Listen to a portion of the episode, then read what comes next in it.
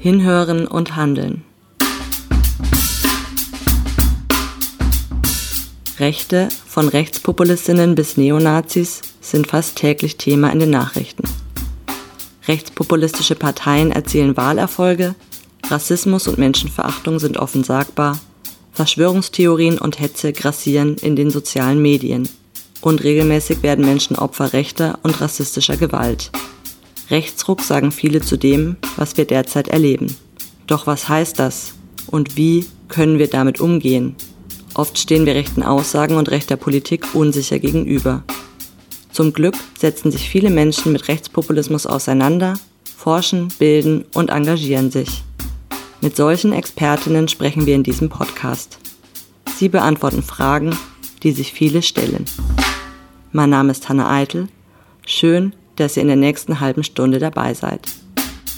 In dieser Folge spreche ich mit Judith Porath. Sie ist im Vorstand des Verbandes der Beratungsstellen für Betroffene rechter Gewalt und arbeitet bei der Opferperspektive in Brandenburg, was quasi die brandenburgische Beratungsstelle für Opfer rechter, rassistischer und antisemitischer Gewalt ist. Hallo Judith, sehr schön, dass das heute klappt. Hallo, danke für die Einladung. Wir haben ganz viele Sachen, über die wir reden können, weil sehr viel passiert ist in der letzten Zeit, was leider auch mit eurer Arbeit zu tun hat. Zum Beispiel der antisemitische und rassistische Terroranschlag in Halle auf die Synagoge, bei dem zwei Menschen ermordet worden sind. Du als Opferberaterin, ihr in eurem Kontext eurer Arbeit, wie bewertest du diesen Anschlag?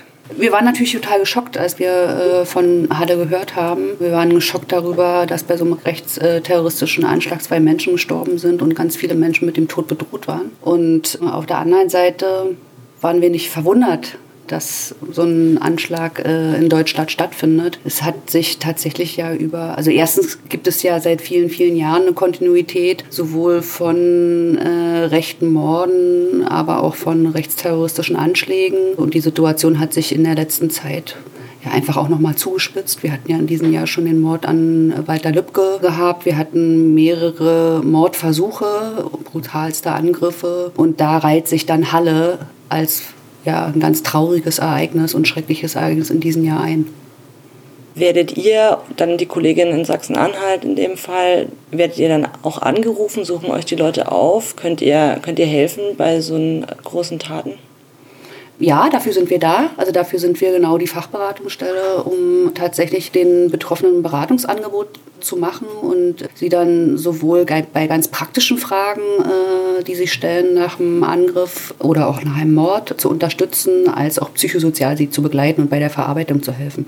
Das ist im Einzelfall, also in jedem Einzelfall anders. Es gibt viele Fälle, da recherchieren wir von uns aus die Kontaktdaten, also wer ist da eigentlich betroffen und wer ist da angegriffen worden. Das heißt so proaktive Arbeit, dass wir Zeitungsrecherche machen und dann auf die Leute zugehen und ihnen sagen, uns gibt es übrigens und ihr könnt uns in Anspruch nehmen, wenn ihr daran Interesse habt und wenn ihr es wollt. Das ist bei solchen großen medialen Ereignissen natürlich nochmal anders. Da müssen wir nicht nach den Betroffenen wie in ganz, ganz vielen alltäglichen Fällen äh, recherchieren, weil die Leute uns nicht kennen. Also, für viele ist es ja total überraschend, dass sie angegriffen werden. Ne? Die kennen die Hilfestrukturen in Deutschland nicht und die mhm. Unterstützungsstrukturen. Deswegen müssen wir uns dahin wenden, damit man sagen kann, okay, das ist jetzt ein Angebot, was wirklich erreichen will, die Menschen zu erreichen, ernsthaft. Also was so wirklich versucht, den Leuten wirklich konkret zu helfen.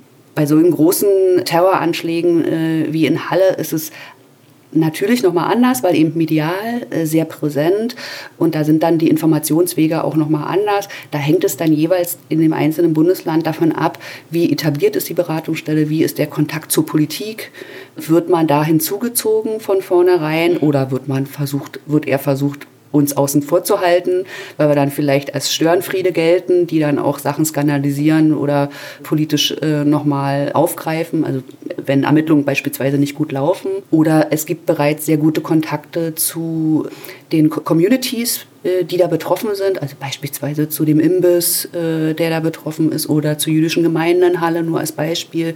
Und dann wenden sich die Leute so und so an uns oder wir werden direkt vermittelt an, an Betroffene. Ganz unterschiedlich. In Halle ist es so, da ist ja, also wir haben in Sachsen-Anhalt ähm, die mobile Opferberatung, die da mhm. zuständig ist. Und äh, es gibt aber auch ein ganz tolles Modellprojekt OFAC, die für Betroffene von antisemitischen Angriffen zuständig sind. Und da gibt es eine Kooperation sowohl zwischen der Gewaltopferberatung, also uns als spezifische Beratungsstelle, als auch einer, einer community-orientierten Beratungsstelle, was natürlich nochmal eine ganz besondere Qualität hat. Du hast jetzt schon sehr viel angesprochen, was, äh, was eure Arbeit letztendlich betrifft. Mich würde wirklich mal interessieren, wie läuft eigentlich so eine Opferberatung ab? Du hast jetzt schon erzählt, wie die Leute zu euch finden oder wie ihr die Leute aufsucht äh, und die Leute findet, die eure Beratung dann in Anspruch nehmen können. Vielleicht kannst du einmal erklären an, an einem Beispiel, vielleicht auch an einem von diesen vielen alltäglichen Beispielen, wie eigentlich so eine Opferberatung stattfindet. Ich will tatsächlich noch mal was sagen zu diesem proaktiven Ansatz, weil damit fängt tatsächlich eigentlich unsere Arbeit an. Wir recherchieren jeden Tag die Tageszeitung durch und gucken, okay, gibt es da Hinweise auf rechte, rassistische, antisemitische, homophobe, sozialdarwinistische, menschenverachtende Vorfälle.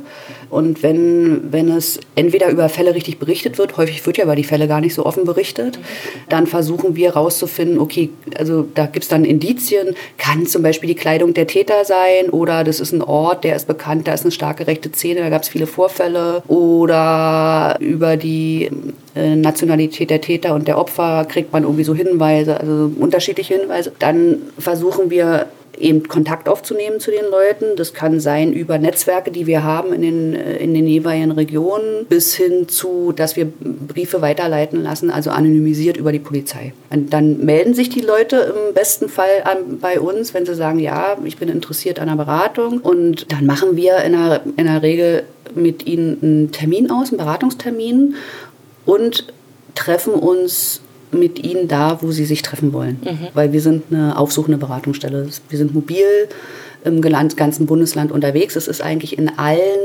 äh, Bundesländern, also allen, allen Flächenländern ist das so. Das ne? ist in Berlin zum Beispiel anders, da ist ein städtischer Raum, da kommen die Leute eher in die Beratungsstelle. Mhm. Aber wir fahren dahin, weil, weil weite Wege. Wir sitzen zum Beispiel in Potsdam und äh, beraten auch Leute, die in Cottbus angegriffen wurden. Das ist immer noch vielen so dann bekannt. Da fahre ich aber fast zwei Stunden durch die Gegend und es kommt für viele Leute gar nicht in Betracht, wenn, wir, wenn sie zu uns nach Potsdam kommen würden. Die sind nicht so mobil, aus unterschiedlichsten mhm. Gründen. Ja. Deswegen treffen wir uns da, wo, wo sie sich treffen wollen. Und dann sind die Beratungskontakte total unterschiedlich. Also wir hatten einen Angriff, den wir jetzt gerade äh, gerade beraten. Der hat schon 2015 stattgefunden, also ein langes, langes, langes Verfahren. Äh, nach einem Stadtfest in einer kleinen Stadt in Nordbrandenburg äh, haben sich Leute an uns gewandt, weil der eine Mann angegriffen wurde und also aus rassistischen Motiven angegriffen wurde, auch von relativ bekannten äh, Rechten äh, angegriffen worden ist. Und dann haben wir uns mit denen getroffen und dann erzählen die Leute in der Regel erstmal, was ihnen passiert ist. Mhm. Weil es gar nicht so selten ist, dass wir letztendlich, dass wir die Ersten sind, die überhaupt sich Zeit nehmen, um zuzuhören. Im besten Fall hat man Freunde und Familie, die zuhören. Viele haben das ja gar nicht. Also die Geflüchteten zum Beispiel sind ganz viel, sind alleine und isoliert. Die haben niemanden, der ihnen zuhört. Damit fängt so eine Beratung an. Und dann geht es sehr unterschiedlich weiter. Bei manchen ist es so, die sind zufrieden mit einem Termin und wollen eigentlich nur eine Beratung haben, was habe ich für Rechte und Möglichkeiten in einem Ermittlungsverfahren oder wollen wissen, okay, was spricht eigentlich dafür oder gegen eine Anzeige zu stellen. Mhm. Da versuchen wir das einzuordnen. Und bei ganz, ganz vielen Fällen ist es aber so, dass wir sie be äh, begleiten bis zum Gerichtsverfahren bis zum Abschluss eines Gerichtsverfahrens. Also dass wir sie zum Beispiel begleiten zur Anzeigenstellung, das gemeinsam mit ihnen machen, nachher zur Aussage bei der Polizei. Wir Ärzte vermitteln, wenn es irgendwie notwendig ist, medizinische Versorgung notwendig ist. Wir beispielsweise mit Lehrern sprechen, äh, wenn es dann hinterher nach, nach einem Angriff Probleme in der Schule gibt, weil Leute psychisch so belastet sind, dass sie beispielsweise die Schulleistung gar nicht mehr irgendwie so erbringen können und große Probleme haben, sich zu konzentrieren. Und so hangeln wir uns quasi von Ereignis zu Ereignis gemeinsam und bieten unsere Unterstützung an. Und die Leute entscheiden, was sie davon wollen aus dem Baukasten, der da so zur Verfügung steht, äh, an Unterstützung oder wo sie sagen, nee, es ist gar nicht meins. Du hast gerade gesagt, die Leute schütten euch auch ihr Herz erstmal aus, also haben, müssen erstmal sprechen oft über das, was ihnen passiert ist. Mhm. Seid ihr denn alle Psychologinnen oder wie verläuft denn so eine Beratung, wenn die Leute noch mehr Bedarf haben? Also wir machen keine therapeutische Beratung, wir machen psychosoziale Beratung. Das heißt, die Teams sind in der Regel multiprofessionell aufgestellt. Das ist in den Bundesländern auch ein bisschen unterschiedlich. Ich würde mal vermuten, sehr viele sind Sozialarbeiterinnen, äh, aber da sind auch Psychologinnen bei, aber wir haben auch Juristen im Team mhm. oder Politologen oder Soziologen. Also es, äh, die, die Hintergründe sind sehr vielfältig. Ganz viele von den Kollegen in den Bundesländern haben entsprechende Zusatzqualifikationen also ob Fachberater für Psychotraumatologie oder nochmal sich extra weitergebildet systemische Beratung. Also es ist ein großes Potpourri und das ist letztendlich, finde ich, auch die Stärke der, Beratungs äh, der Beratungsprojekte, weil sich unsere Arbeit aus unglaublich vielen Fachgebieten zusammensetzt. Also wir machen ja nicht nur eine klassische Opferberatung, wo man Psychologin sein muss, sondern bei uns muss man auch Bescheid wissen über eine rechte Szene, weil man auch eine Sicherheitsanalyse machen muss über die Gefahrensituation, die weiter äh, existiert. Wir begleiten die Leute auch, wenn sie politisch intervenieren wollen, also wenn sie öffentlich, das öffentlich machen wollen, was ihnen passiert ist, sowohl medial öffentlich machen wollen, als auch in ihrer Kommune öffentlich machen wollen, weil beispielsweise ein Jugendclub oder ein alternatives Jugendzentrum immer wieder angegriffen wird und die Politik sich wirklich einen feuchten Käse dafür interessiert und es entpolitisiert wird die ganzen Vorfälle. Ne? Dann versuchen wir mit den, mit den Jugendlichen gemeinsam zu dokumentieren, okay, was ist da eigentlich passiert und gehen zum Bürgermeister oder gehen ins Bündnis gegen Rechts oder in die Stadtverordnetenversammlung etc. und versuchen, also da ist eigentlich unsere Aufgabe, ist ein Stück weit, dass die Leute selber ihre Stimme erheben. Ne? Oder es ist so ein bisschen die Opferperspektive tatsächlich zu vermitteln. Und im besten Fall unterstützen wir die Leute dabei, selber zu artikulieren, was sie wollen, selber zu artikulieren, was ihre Interessen sind und auch ihre Forderungen sind an Gesellschaft und Politik, damit sich was ändert. Dementsprechend brauchst du einen bunten Blumenstrauß an Professionen bei uns, äh, um tatsächlich vielfältig, vielfältige Angebote auch machen zu können. Das ist wirklich eine sehr beeindruckende Arbeit, die ihr macht. Du hast gerade gesagt, dass es dazu kommt, dass Angriffe entpolitisiert werden, mhm. zum Beispiel auf Jugendzentren. Damit meinst du, vermute ich, dass gesagt wird, das sind äh, Angriffe zwischen Jugendgruppen, die einfach ähm, rivalisieren, was man oft hört, ähm, und das bagatellisieren, dass eigentlich Neonazis äh, Jugendclubs angreifen. Genau, genau. Damit wären wir bei einem wichtigen Thema, denn ihr macht ja auch eine Statistik über äh, rechtsmotivierte Angriffe, mhm. die sich auch relativ stark an vielen Punkten von staatlichen Statistiken unterscheidet, ja. soweit ich informiert bin. Kannst du dazu was erzählen? Wer und wie macht ihr diese Statistik und ähm, was sind zum Beispiel eure Zahlen und wie unterscheiden die sich von Zahlen von Behörden? Ja, unser Monitoring ist so ein Beispiel dafür, dass wir sozusagen neben der klassischen Opferberatung noch andere Aufgaben haben oder ähm, also eher ein Beispiel für unser Konzept, dass wir sagen, nee, das ist total wichtig, dass wir auch Lobbyarbeit für die Betroffenen machen und für das Thema machen, damit sich gesellschaftlich was ändert. Also wir sehen schon einen gesellschaftspolitischen Auftrag in unserer Arbeit, das ist unser Motor, tatsächlich also nicht nur einzelnen Menschen zu helfen, sondern Gesellschaft positiv zu verändern. Deswegen machen wir Monitoring. Äh, das heißt, wir versuchen in, in dem jeweiligen Bundesland alle Fälle zu dokumentieren von rechter, rassistischer, antisemitischer Gewalt, von denen wir erfahren, irgendwie. Zeitung, Fallmeldungen von Kooperationspartnern, die eigenen Fälle, die wir beraten, die äh, offiziellen Zahlen äh, der Polizei, also das ist die äh, politisch motivierte Kriminalität, so ist der Begriff der Polizei für die Fälle, äh, die PMK-Statistik, da fließen die Fälle ein. Es ist ein, also so ein Potpourri oder eine Sammlung aus ähm, unterschiedlichen Quellen, die wir dann zusammentragen. Und viele der Opferberatungsstellen haben eine Chronik auf ihren Internetseiten, wo sie ganz viele der Fälle veröffentlichen, damit auch andere damit arbeiten können. Das ist schon, finde ich, auch eine wichtige Aufgabe, Leute vor Ort mit den Fällen arbeiten können. Und wir machen eine Statistik, das ist sozusagen das äh, andere, und veröffentlichen einmal im Jahr die Fallzahlen, also die Angriffszahlen. Das können nicht alle Opferberatungsstellen machen. Also es gibt einen Teil Opferberatungsstellen, die haben die Ressourcen dafür beispielsweise nicht. Die haben also gar nicht entsprechende Gelder, um das machen zu können. Mhm. Das, ist, das sind bisher die ostdeutschen Opferberatungsstellen und einige in Westdeutschland. Sind die, die es machen? Die es machen, mhm. die ein Monitoring machen und dann gemeinsam einmal im Jahr äh, die Zahlen veröffentlichen. Es gibt darüber auch eine Fachdiskussion, ob es überhaupt sinnvoll ist, Statistik zu erheben, weil man ja so und so nicht die Realität abbilden kann. Also man kann sich ja nur der Realität annähern. Auch wir wissen, wir haben viele weiße Flecken, wo wir gar nichts mitbekommen. Mhm. Und das Dunkelfeld ist viel, viel höher. Und darüber gibt es so einen Fachdisput. Ist es überhaupt richtig, Zahlen zu veröffentlichen, wenn man doch weiß, die sind so und so nicht korrekt? Sollte man lieber Fälle qualitativ wirklich be äh, beschreiben und also die Geschichten erzählen, die dahinter stehen? Wir in Brandenburg machen eine Statistik, veröffentlichen die und äh, ja, die Zahlen unterscheiden sich signifikant, also unsere Zahlen vom Monitoring und die staatlichen Zahlen. Das ist in den Bundesländern aber tatsächlich auch ein bisschen unterschiedlich. Also in einigen Bundesländern haben sich die Zahlen über die Jahre angenähert.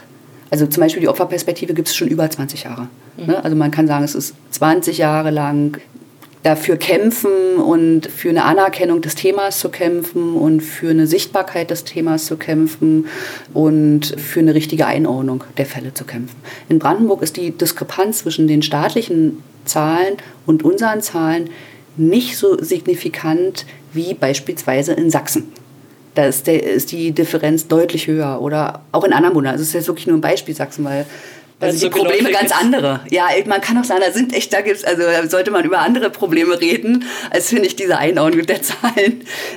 Aber das, die Unterschiede sind schon echt enorm. Also wir haben in dem Monitoring äh, was wir für die ostdeutschen Bundesländer und dann kamen im letzten Jahr Schleswig-Holstein und Nordrhein-Westfalen noch dazu, haben wir für 2018 1789 Fälle registriert. Wenn man so diese knapp 1800 Fälle nimmt, die wir registriert haben, dann kann man immer noch die, die staatlichen Zahlen vergleichen. Und ich habe die genaue Zahl nicht im Kopf, aber die Zahl ist für Gesamtdeutschland weit unter 1000.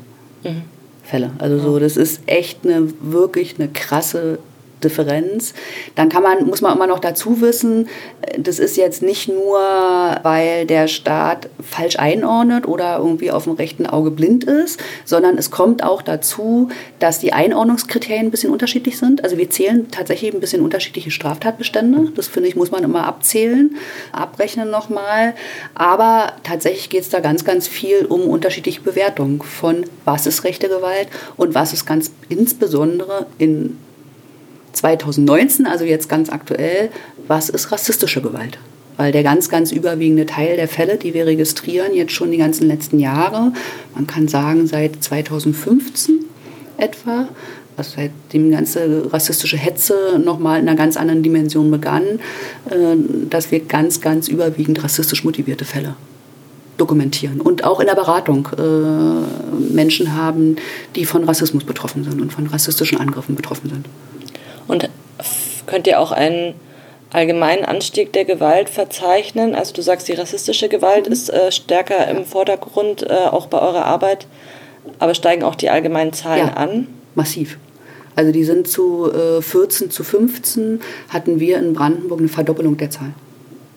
Also es ist schon wirklich, wirklich, wirklich enorm hoch. Und äh, der Peak war 15, 16 die Zahlen sind seitdem teilweise rückläufig. Das ist in den Bundesländern ein bisschen unterschiedlich. Also äh, in manchen Bundesländern sind die Zahlen äh, 2018 nochmal wieder angestiegen. Ich glaube zum Beispiel in Sachsen, also sind die auch nochmal gestiegen. Äh, aber in Brandenburg sind die ganz leicht rückläufig. Also Tendenz, Tendenz war eher ein bisschen rückläufig. Der große Peak war 15, 16. Aber wir haben noch lange nicht das Niveau von 2014 erreicht. Also das immer noch deutlich mehr Zahlen. Und, und ich finde das, also was auch, finde ich, zur Wahrheit dann dazugehört, ist, wenn ich jetzt nur von uns in Brandenburg rede, wir haben 15, 16, kann man sagen, eigentlich fast nur noch Notversorgung gemacht von den Leuten, weil wir gar nicht mehr hinterhergekommen sind. Notversorgung heißt, möglichst ein Erstgespräch machen, möglichst einen Anwalt vermitteln äh, und dann viel mehr konnten wir schon gar nicht mehr machen, weil wir die Kapazitäten nicht hatten. Das heißt, wir konnten auch Fälle gar nicht mehr hinterher recherchieren und konnten gar nicht mehr allen Leuten überhaupt ein Beratungsangebot machen. Dementsprechend müssen wir davon ausgehen, dass für die Zeit, mindestens 15, 16, 17 sind dann noch die Nachwirkungen, äh, die Dunkelziffer noch mal viel höher ist, als sie so und so schon ist. Das heißt auch, dass die Situation so prekär war, dass ihr eure Arbeit gar nicht mehr anhand der Ansprüche, die du gerade sehr stark genau. formuliert hast, ja. ausführen konntet. Ja. Dass, es gar, dass es gar nicht machbar ist, genau. aus eurer Arbeitskraft heraus, aus, wie eure Organisationen aufgestellt sind. Genau. Also es war zumindest da nicht. Ne? Es hat sich jetzt teilweise auch verändert und hat sich in den Bundesländern auch sehr ausdifferenziert, weil tatsächlich die auch die Reaktion der äh, jeweiligen Landesregierung auf diese total prekäre Situation unterschiedlich war. Also manche haben eher reagiert und haben noch Stellen bewilligt, äh, manche Landesregierungen, andere, da ist gar nichts passiert seitdem. Also da arbeiten die Kolleginnen immer noch in den gleichen prekären Arbeitsverhältnissen und versuchen sich da, also das Bestmögliche irgendwie zu machen und das Bestmögliche, man scheitert, da scheitern die Leute jeden Tag an ihren eigenen Ansprüchen, weil sie gar nicht das leisten können, was notwendig wäre. Bayern zum Beispiel, reiches, reiches Bundesland. Bayern äh, gibt keinen einzigen Cent Landesgelder in die äh, Opferberatung.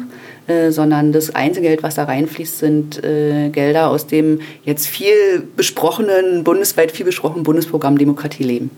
Das ist die, das einzige Geld.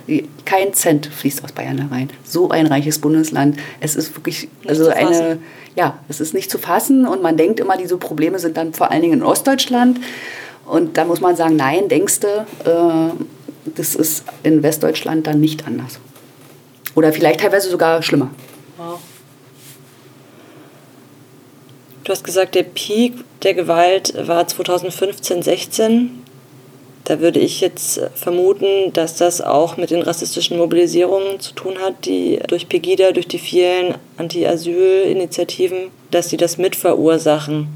Jetzt hatten wir gerade dieses Jahr drei Landtagswahlen kürzlich, äh, auch in Ostdeutschland, in Sachsen, in Thüringen gerade eben und auch in Brandenburg, wo du arbeitest. Würdest du dem zustimmen? Haben so eine Massenmobilisierungen, rassistische Proteste Auswirkungen dann auch direkt auf mehr Gewalt, mehr rassistische Gewalt? Und äh, ist das bei Wahlen auch so, wenn rechte Parteien stark sind, fühlen sich da Leute bestärkt, nochmal mehr im Namen irgendeines Volkszorns loszuziehen und gewalttätig zu werden? Du beschreibst es sehr gut, auf den Punkt gebracht sozusagen. Äh, ja, wir haben ja jetzt gerade den traurigen und erschreckenden fünfjährigen Geburtstag von Pegida der wurde ja gerade begangen und ich finde, das ist, äh, Pegida ist für mich synonym für einen Wendepunkt. Oder ja, also weil es was Prägnantes ist. Ne? Da spielen natürlich auch noch andere Ereignisse eine Rolle. Aber diese ganzen Nein zum Heim-Kampagnen, die es ja eigentlich überall gab und auch nicht virtuell, sondern auch auf der Straße, äh, nachher die ganze Hetze zu der Frage Unterbringung von Geflüchteten, die hat die äh, das alles zusammengenommen. AfD da drinnen noch, also wir haben in Brandenburg noch irgendwie Zukunft Heimat, was sich dann hinterher noch raufgesetzt hat. Das alles zusammen hat wirklich für eine ganz nachhaltige Veränderung des Klimas in Deutschland gesorgt. Ganz insbesondere zum Thema Rassismus oder was ist wieder sagbar. Und Klar sind die, also das, was dann in Folge auch passiert ist an Angriffen, also wenn wir uns zurückerinnern, 15, 16 waren auch die Angriffe, äh, waren auch die ganze, war die Zeit der Brandanschläge wieder. Also zuerst haben die Asylunterkünfte gebrannt, die gebaut werden sollen, die noch nicht bewohnt waren und ein Jahr später haben die Asylunterkünfte gebrannt, die, wo Menschen schon drin gewohnt haben. Es hat uns alle erinnert an Anfang der 1990er Jahre, also mich jedenfalls. Da bin ich groß geworden in der Zeit. Also das war sozusagen da habe ich angefangen, mich mit diesen ganzen Thema, Themen auseinanderzusetzen. Es hat mich mit wirklich Erschrecken daran erinnert und es hat ein Klima nachhaltig verändert, ja. Und ich glaube, viele haben sich vorher in echt in äh, zu viel ähm, äh, Sicherheit gewogen. Wir haben gedacht, okay, wir haben viel erreicht, äh, das wird alles wir sind auf einem demokratischen Weg oder wie man es auch immer irgendwie beschreiben möchte. Es ist ja sehr unterschiedlich, wie das Menschen beschreiben. Aber denkst du, das ist alles drin äh, in den Menschen und da müssen nur die richtigen Leute kommen. Und klar, die Einstellungsforschung hat uns das vorher gesagt, die ganze Zeit. Äh, ein Viertel der Bevölkerung neigt zu extrem rechten Ansichten und rassistischen Ansichten. Und jetzt haben sie halt ein Angebot bekommen in den letzten Jahren über Pegida, AfD etc. und haben eine politische Heimat gefunden. Und das sind nicht nur Worte, sondern das sind auch Taten. Und diese Taten sind mörderisch.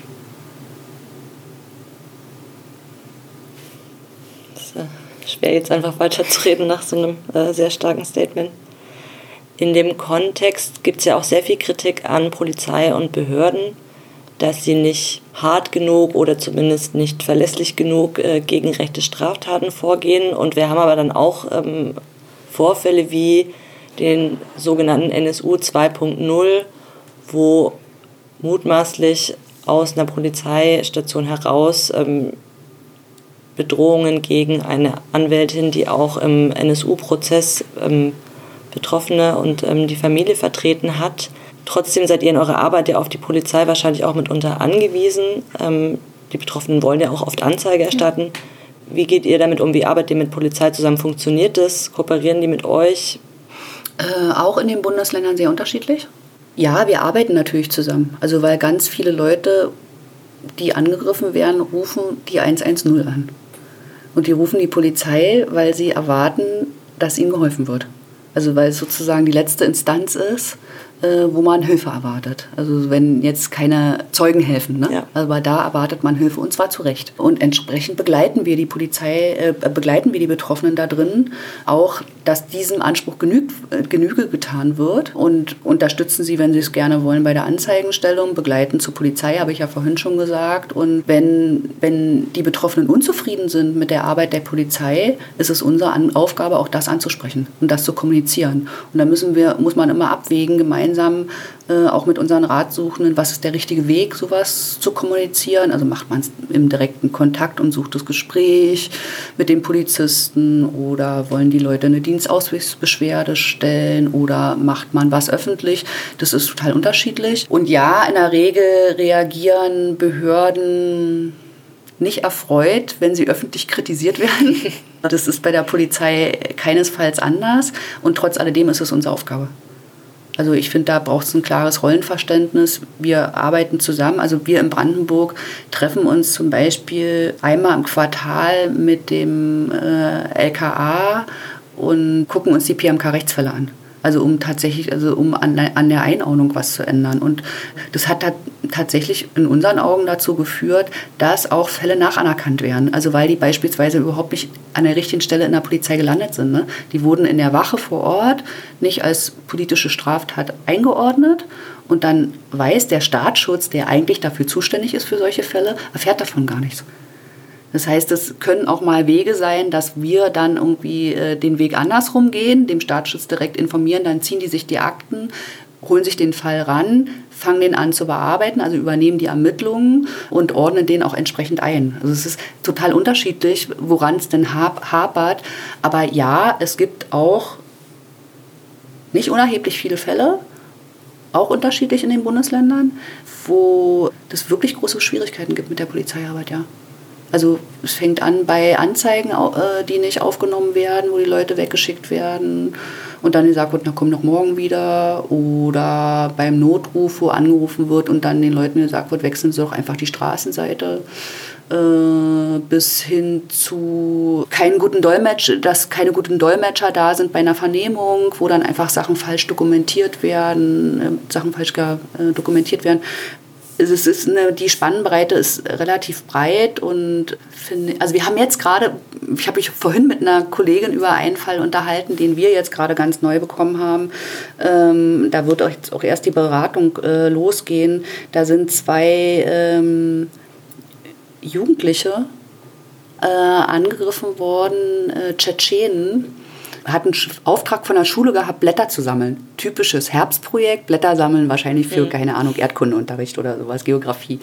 Und äh, sind dann da von zwei Frauen bedrängt worden und letztendlich auch geschlagen äh, worden und das Handy ist kaputt gegangen. Also so eine ziemliche Dynamik da drin. Der eine, das eine, der eine war acht und ich glaube, er war mit seiner 16-jährigen Schwester unterwegs gewesen. Wow. Und äh, das Mädchen ist beleidigt worden, geh doch zurück in dein Mutterland. Die Polizei sieht nicht, dass es politisch motivierte Straftat sein könnte. Können wir sagen, wir verstehen wir nicht. Verstehe also ist ja jetzt ein eindeutiges Indiz dafür. Und eigentlich ist die Lehre aus NSU, dass tatsächlich die Bewertung der Betroffenen zu berücksichtigen sind bei einer der Einordnung einer Tat. Also zumindest zum Anfang erstmal, um eine Tat entsprechend einzuordnen. Und da gibt es schon große Schwierigkeiten, das die Taten entsprechend einzuordnen, ja. Und das ist aber unsere Aufgabe, sowas auch zu, äh, zu benennen. Dementsprechend ist es auch immer spannungsvolles Verhältnis. Mal mehr, mal weniger. Aber eben auch schon immer, hat schon immer auch mit Spannungen zu tun und mit Reibung zu tun. Und im besten Fall wissen wir um unsere unterschiedlichen Rollen Und es gibt so eine Rollenklarheit bei der Polizei auch und die wissen, dass das unsere Aufgabe ist und das gehört eben auch dazu. Aber ich finde, das ist ja Aufgabe einer Opferberatung. Umso wichtiger, dass es euch gibt, denn alleine hat man dann ja teilweise gar keine Chance, wenn man nicht ernst genommen wird, auf so einer Behörde sich zu wehren. Also dann seid ihr ja umso wichtiger an der Stelle. Ich finde, das ist das Tragische. Also das, das finde ich tatsächlich auch, da habe ich immer selber irgendwie immer wieder ordentlich zu knappern. Ich als Privatperson hätte ja auch keine Chance. Ne? Also es ist dann der Name der Organisation, es ist eine Organisation, die dahinter steht, die natürlich eine andere Wirkmacht hat, hat als jeder von uns alleine. Und Menschen, die zu marginalisierten Gruppen gehören, und das sind ja Rassismusbetroffene ganz besonders, da ist die Wirkmacht natürlich noch ganz anders. Also welcher Geflüchtete hat hier eine Wirkmacht in Deutschland? Keiner kann man einfach mal so festhalten. Da sind wir als weiße Deutsche äh, ja in einer unglaublich privilegierten Position, grundsätzlich schon erstmal. Und wenn ich dann noch in einer Organisation arbeite, die auch Namen hat und bekannt ist, dann ist die Wirkkraft äh, umso größer. Und das finde ich ja schon häufig, eher, also ist für Leute auch verletzend. Ne, dass sie selber irgendwie sich abmühen können und äh, gar keine Chance haben, ihre Rechte selber durchzusetzen, sich niemand dafür interessiert und man sich erst an eine Organisation wenden muss und selbst dann das häufig gar nicht gelingt. Also es sind ja äh, unsere Beratung ist ja an so einen Punkten auch immer wieder mit Scheitern dann verbunden, wo wir eben gar nichts durchsetzen können, auch für Betroffene. Aber wenn man was durchsetzen kann, da die Chancen einfach nochmal steigen. Hm. Mit welchen Wünschen kommen denn die Betroffenen zu euch? Was erwarten die sich von so einer Beratung? Mega unterschiedlich, logisch. Und das, die Spannbreite geht von dadurch, dass wir ein Angebot machen, kommen Leute zu uns, die sagen, jetzt erzählt uns doch mal, was möglich wäre. Also die kommen jetzt gar nicht mit konkreten Wünschen über, ich überlege eine Anzeige zu stellen, aber ich habe totale Angst vor den Tätern. Äh, ist das nicht viel zu gefährlich, wenn ich das jetzt mache? Was passiert da eigentlich? Bis hin, äh, ich will, dass das aufhört. Äh, ich will, dass mir, mich endlich mal jemand ernst nimmt. Ich will, dass mein Fahrrad äh, ersetzt wird, was äh, kaputt gemacht wurde, oder mein Handy oder meine Brille, was auch immer, also ganz praktische Sachen. Die meisten haben eigentlich, der große, große Wunsch ist, sie wollen in Ruhe leben hier. Also, äh, ja, Sie möchten hier einfach in Frieden leben, gleichberechtigt leben, äh, anerkannt werden und möchten nicht aufgrund Aussehen, Herkunft, politischer Einstellung, was auch immer, attackiert werden sondern möchten in einem freien, vielfältigen Land leben. Was kann ich tun, wenn ich selbst betroffen bin von einem Angriff? Was kann ich tun, wenn ich vielleicht aber auch Zeugin werde von einem Angriff und einer anderen Person gerne zur Hilfe eilen möchte? Also ich würde immer sagen, als allererstes, Selbstschutz geht vor, grundsätzlich. Und aus der Perspektive Selbstschutz geht vor, heißt es aber nicht, dass man hilflos ist oder dass man einer Situation ausgeliefert ist als Zeuge oder Zeugin, sondern äh, das ist total wichtig, dass Menschen aktiv werden und Zivilcourage heißen. Das ist, glaube ich, das Zauberwort Zivilcourage dann in dem Fall. Genau gucken, mal tief durchatmen, äh, Luft holen und sich einen Überblick verschaffen als erstes, bevor man kopflos handelt und äh, gucken, okay, wer sind denn hier eigentlich die Angreifer, wie viele sind es, sind die bewaffnet, haben die Messer bei etc., wie viele Betroffene sind es und sich nach rechts und links umschauen und gucken, sind da noch andere Leute? Also sind da noch andere Zeugen, die ich ansprechen kann, ganz konkret äh, und sagen kann, äh, können Sie mir mal helfen, um die Täter zu stoppen, zum Beispiel. Polizei rufen ist eigentlich immer ein guter Plan. Wenn man ein Handy dabei hat, ist eine, kann eine Option sein, das Geschehene zu filmen. Aber da muss man natürlich immer gucken, ob man sich selber in Gefahr bringt, also ob man genug Sicherheitsabstand hat zum Geschehen. Und wenn dann die Polizei vor Ort ist oder die Täter abhauen, äh, sich um die Betroffenen kümmern. Also nicht einfach weitergehen, sondern die Betroffenen fragen, ob sie Hilfe brauchen, ob man helfen kann nicht einfach helfen, sondern fragen, was sie brauchen und ob sie Unterstützung haben wollen. Also nicht da so übergriffig werden. Da hat man ja manchmal so eine Übersprungshandlung, weil man selber so ein schlechtes Gewissen hat, äh, dass man jetzt unbedingt was machen muss.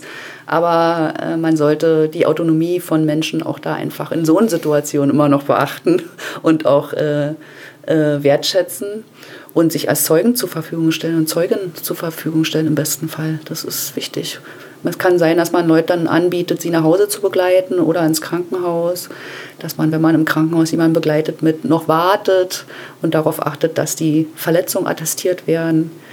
Selber aufschreiben, was passiert ist. Das ist also ein Gedächtnisprotokoll zu Hause machen, dass wenn man als Zeuge mal später geladen wird, es kann ganz doll lange dauern, mehrere Jahre kann es dauern, bis ein Gerichtsverfahren stattfindet, dass man dann aber nochmal eine Grundlage hat, ähm, tatsächlich um auch eine gute Zeugenaussage zu machen, weil letztendlich ist dann schon auch für viele ja entscheidend, dass ein Gerichtshof, also dass Täter auch bestraft werden dafür, was sie getan haben.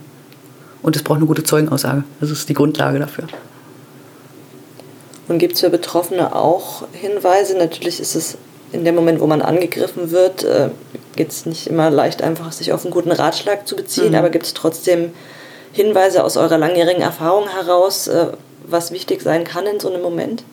Also Angriffe sind in der Regel immer Paniksituationen, ne? in der man sich da befindet. Und jeder, der schon mal irgendwie so Attacken erlebt hat, ist mitunter selber erstaunt, wie anders man sich selber verhält, wenn man in so einer Situation auf einmal ist. Also so ging es mir jedenfalls, als ich das erste Mal als Jugendliche attackiert wurde von äh, Neonazis. Also eine sinnvolle Strategie in einem Angriff. Es gibt keine klare Empfehlung, was die sinnvollste Strategie im direkten Umgang mit den Tätern ist. Versucht euch in Sicherheit zu bringen. Das ist, finde ich, das Allerwichtigste. Also irgendwie, erste Option sollte immer sein, versuchen abzuhauen wenn es irgendwie die Option gibt. Die gibt es häufig nicht. Aber die Leute laut ansprechen, also zu, zu versuchen, auf sich aufmerksam zu machen äh, im Umfeld. Vielleicht sind doch irgendwo Leute, die, äh, die das mitbekommen, die Täter sitzen, damit man nicht, äh, also damit man anderen signalisiert, es geht hier um keinen privaten Streit zwischen irgendwie Leuten, die sich kennen und das ist jetzt irgendwie hier, keine Ahnung, Beziehungstat oder was auch immer, sondern dieses mit sie ansprechen äh, macht allen deutlich, okay, das sind Fremde, also die kennen sich jetzt nicht gut, versuchen Leute direkt anzusprechen, Sie in der roten Jacke, helfen Sie mir bitte. Wo rufen Sie die Polizei? Sowas. Also ganz konkret versuchen, sich Hilfe zu organisieren und Leute dazu zu bewegen, einzuschreiten, weil leider ist die Erfahrung schon, dass in vielen Fällen sich niemand dafür interessiert die Leute weitergehen. Das ist auch eine Realität einfach. Und es ist gut, zu, also zu versuchen, das zu durchbrechen, macht man mit direkter Ansprache. Und umso wichtiger, was du vorher gesagt hast, dass äh, Zeuginnen Zivilcourage zeigen und nicht einfach weitergehen. Absolut. Also das ist tatsächlich, also das ist für, also das sagt mir auch meine langjährige Erfahrung. Das eine ist der Angriff, also was wirklich schockierend ist und auch unerwartet für viele kommt. Aber das, was für viele fast schockierender ist, ist, wenn sich niemand dafür interessiert und wenn man keinen Schutz kriegt. Also sowohl von Zeugen als auch von der Polizei, als auch hinterher von der Gesellschaft, also weil Verfahren verschleppt werden, weil es, wie gesagt, vorhin schon entpolitisiert wird. Das ist so dramatisch für die Leute äh, und nicht selten fast schwerer zu verkraften, weil es viel langfristiger wirkt damit hat man kein Vertrauen mehr in die Gesellschaft. Ne? Also, und eigentlich ist, geht dieses Urvertrauen auch ein Stück weit verloren, dass wenn mir was passiert, da wird auch jemand, da ist jemand und der wird mir helfen. Ja. Das ja, zerstört was im Leben. Wie würdest du das politisch einschätzen? Würdest du zum Beispiel sagen, dass es einen Rechtsruck gibt oder einen Sog ins Autoritäre? Diese Frage stelle ich eigentlich allen, die ich in den Podcast einlade, mhm. um mal zu sehen, wie ihr eigentlich alle die Situation bewertet, in der wir uns gerade befinden und warum ich auch diesen Podcast überhaupt mache. Ich finde ja das Wort Rechtsruck eigentlich nicht so schön, aber ich habe auch gar keinen passenden Begriff. Und ja, das hat sich hier, die Koordinaten haben sich verschoben. Also ich finde, das Koordinatensystem hat sich ganz, ganz massiv nach rechts verschoben. Und da sind jetzt die Wahlen äh, in Brandenburg, Sachsen und Thüringen finde ich ein ganz guter Gradmesser dafür. Da ist, finde ich, jetzt auch ein guter Gradmesser dafür, was gerade in Thüringen passiert im Hinblick auf die Regierungsbildung. Wie kann, können, kann die CDU auch nur annähernd auf die Idee kommen, mit einer ultrarechten Partei wie der AfD zu koalieren, wo ein Faschist der äh, Parteivorsitzende in Thüringen ist? Das ist unglaublich. Und das wäre meines Erachtens vor ein paar Jahren nicht denkbar gewesen. Das hat sich eben auch bei anderen Parteien verschoben. Also wenn wir über das Thema Asylrecht reden, die ganzen Asylrechtsverschärfungen in den den letzten Jahren, die hat nicht die AfD durch, also politisch verantwortet, sondern es waren die Regierungsparteien, die da das letztendlich verantworten. Und das, äh, damit hat sich meines Erachtens auch was verschoben. Dass wir immer mehr ausgrenzen, versuchen Menschen auszugrenzen und menschenrechtliche Grundsätze über Bord werfen. Ob es mit den Toten im Mittelmeer ist oder mit den Toten in Halle. Das gehört meines Erachtens alles zusammen.